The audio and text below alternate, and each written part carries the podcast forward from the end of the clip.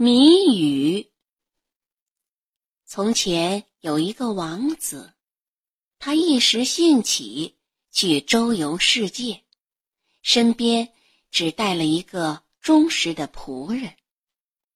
一天，他们走进一片大森林，走到天晚了，还找不到住处，不知道该在哪儿过夜。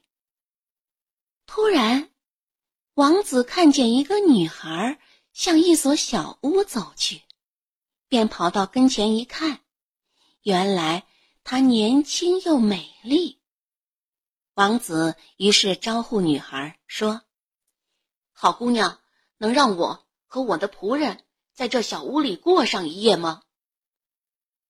啊，姑娘哀伤的回答：“可以是可以，但我……”劝你们还是别进去吧。为什么我不能进去呢？姑娘叹了口气，回答：“唉，我继母会巫术，对陌生人不怀好意。”这一来，王子才明白，他已经闯到一个巫婆的屋子跟前了。可是天黑了，他不能再赶路。再说，他也并不害怕什么，于是跨进了屋子。老巫婆坐在火炉旁边的一张靠椅上，用红红的眼睛瞅着陌生人。晚上好，她哑声哑气地说，装的倒和和气气。坐下来歇歇腿儿吧。他吹旺炭火，用炉子上的一只小罐罐煮着什么。姑娘警告两位客人：什么也别吃，什么也别喝，因为老婆子熬的是魔汤。他们安安静静的睡到了第二天早上。当他们已经准备好动身，王子已经骑在马上。老巫婆却说：“等一等，我想请你们喝杯鉴别酒再走。”当他去端酒时，王子一催马便走了，只有正在紧鞍子的仆人还单独留在那儿。看见老巫婆端着杯子走来，这杯酒带给你少爷。可就在这一刹那，杯子碎了，毒酒溅在马身上，药性大作，马往地上一倒，便立刻死了。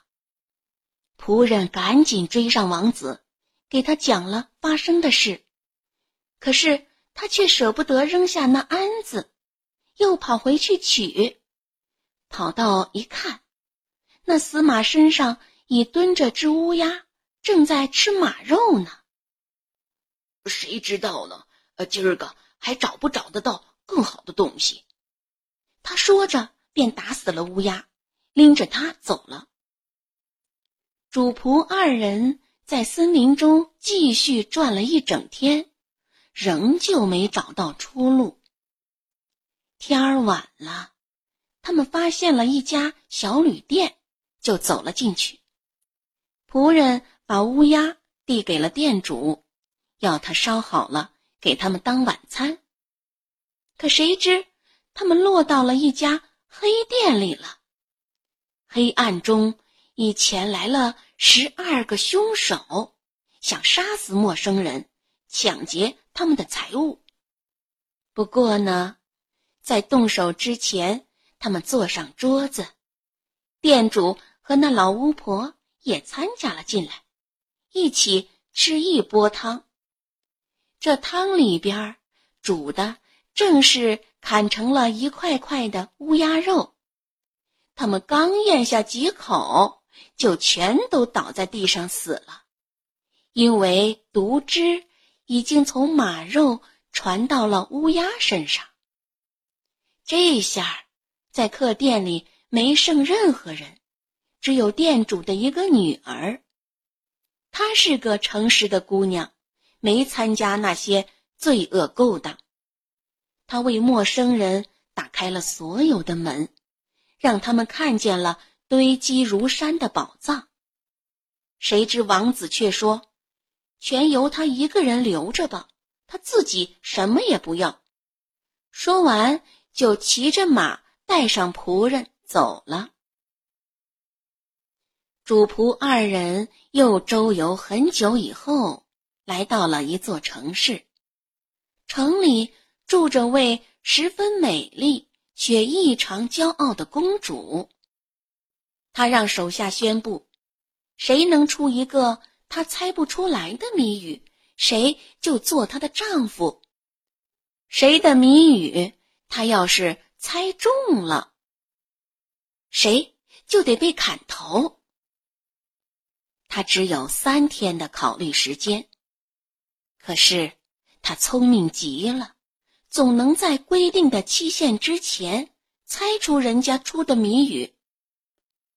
王子抵达的时候，已经有九个男人送掉了性命，可是他让他非凡的美丽迷住了，决心拿生命去一试。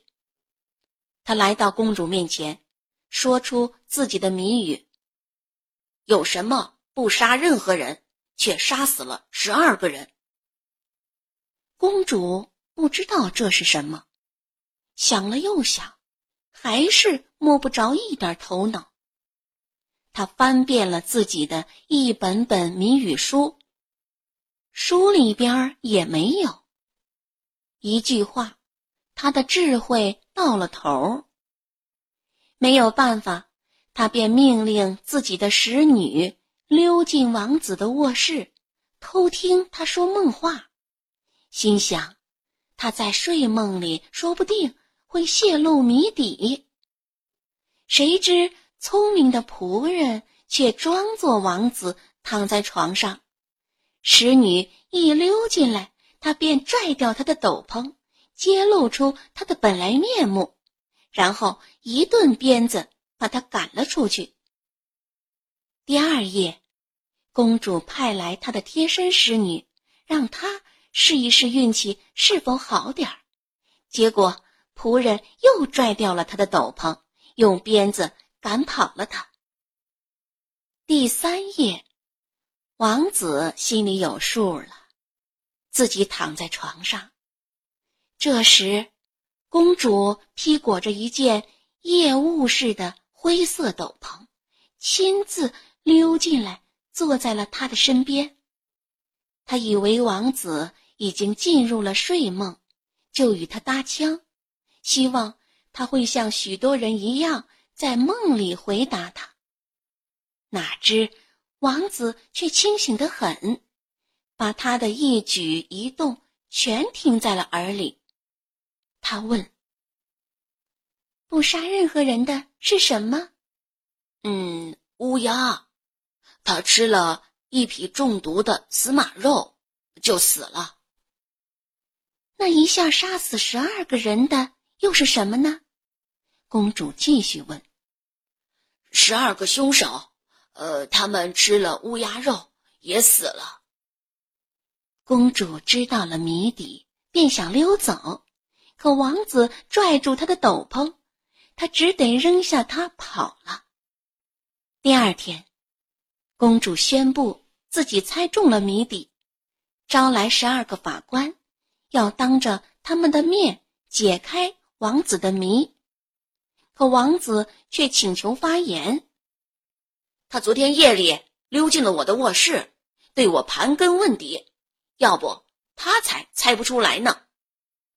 法官们说：“拿出证据来。”这时候，仆人已抱来了三件斗篷，而其中那灰蒙蒙的一件，法官们一眼便认出正是公主经常穿的，于是齐声说：“用金丝银线把这件斗篷绣起来吧，它将做你的结婚礼服喽。”